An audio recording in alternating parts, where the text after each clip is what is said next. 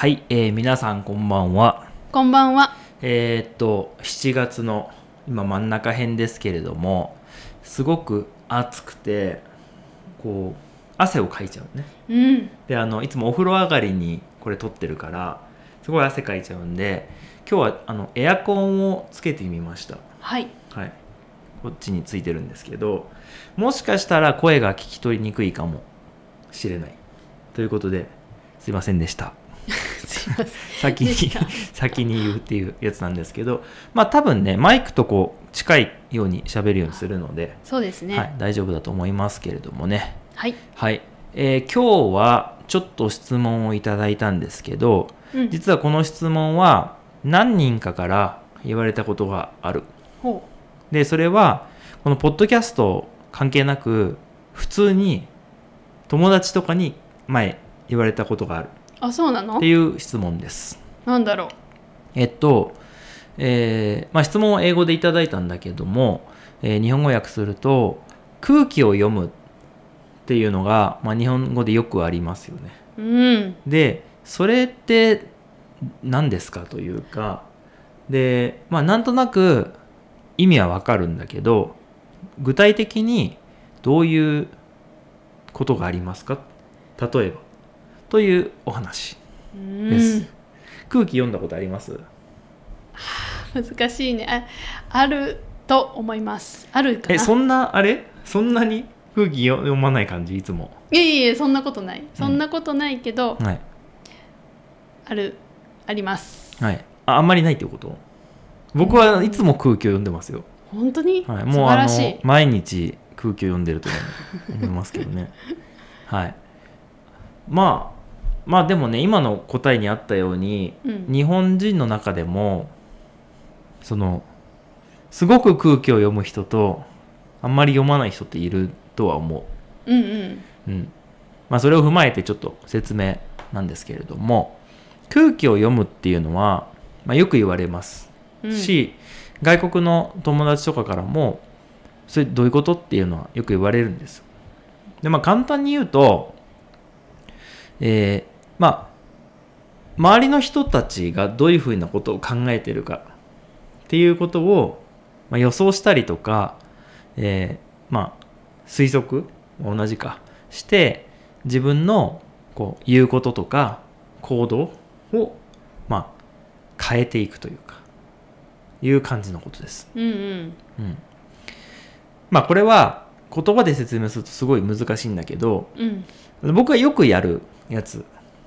をじゃあ例えのお話をしますね。あ、お願いします。例えばですねうん。えーっと友達と待ち合わせをしていたとします。うん。うん、じゃあ12時に駅の前で待ち合わせをしたとします。はい。はい、で12時になったけど友達がまだ来てないうん。結構待ったけどうん。30分後に友達が来ましたうん。で「ああごめん遅れて本当申し訳ない」みたいな時に僕も「いや僕も今ちょっと今すぐ今来たとこなんで」みたいなあなるでほど。その人だけがすごい遅れたようにしないっうん。ていうのがまず一つ、なるほどね。うんまあ、ちょっとそれ違うかもしれないけど、まあ、相手に合わせてるうんっていうことあと全然違う話ですけど日本ではこれよくあるシーンなんですけど、うん。パーティーとか飲み会に行った時になんとなくあのドリンクをね一杯はみんなビールでしょみたいな雰囲気がある あるんですうんうんうん。であのビールでいいよねみたいな雰囲気になって本当はワインが飲みたいとか本当はお茶がいいと思ってるんだけどああじゃあビールでみたいなのが、まあ空気を読むうんっていうことだし逆にあのあえ私やあのワインがいいですとか日本酒でって言ったらあんだい空気読めないなみたいな感じになりますよね なるほどね。はいあるね。それは割とよくあるあーなるほどうんね。なんでまあいろんな種類があるんだけどあの、まあ、僕はよくあのそういう時は自分の飲みたいものを頼みますけど そうだけどあの結構空気を読むっていうのはあって年上の方に電車で席を譲った。あこの人はきっと疲れてるしあのお年寄りの方だし多分立ってるのが大変だからあのどうぞ座ってくださいとかやるけどその人からしたらなんかいや私はそんなに年取ってないですからみたいな。うん。そんな失礼逆に失礼というかうん。私に席譲るなんてもうお年お年寄りだと思ってるんでしょうみたいな。うんうんふうに思われることもあるじゃないですか。なるほどね。らそこは結構難しくてうんうん。もしそういうあこの人もしかしたらそういうこと言いそうっていうんだったら逆に空気を読んで譲るんじゃなくて自分がもう降りる感じで 移動するっていう。ああなるほどね。だからその人がその後座るか座らないかは自由だよでも譲ったんじゃなくて僕が移動したいから移動したんだよっていう。っていうのを結構考えてうんなるほど。空気を読んでいい生きてます。深いですね。深いです、はい、気気遣いが。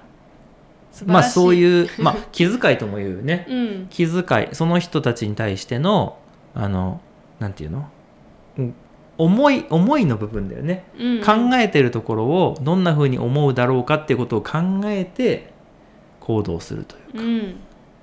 であと僕よくあるのは空気読むのとはちょっと違うけどあのコーヒー買ってあのまあミルクが入ってたり砂糖とミルクが入ってたり砂糖だけだったりあとはブラックが好きな人がいるじゃないですか。はいはい。だから全部買うっていう。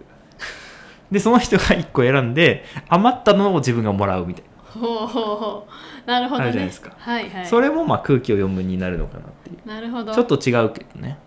ありますね。まあ、あのいろんな種類のその空気の読み方があるということですね。うんうんうん。うん、まああえて言うんだったらこう僕らのことを思ってね空気を読んでこうチャンネル登録とかしてくれたら嬉しいなみたいな感じですよね。あそれはありがたいです。そういうことだよね。うんうんうん。そう言わ言わなくてよくさあのこのチャンネルよかったらグッドボタンとチャンネル登録お願いしますっていうチャンネルあるじゃん。うんうん。それはもう言っちゃってるじゃない。うんうん。僕らは言わないけどあの空気読んで チャンネル登録してくれたら嬉しいよねみたいなうんうん。のも日本人のあるよね。ありますね。あえて言わないっていうのもあったりしますけどね。うんうん。うん。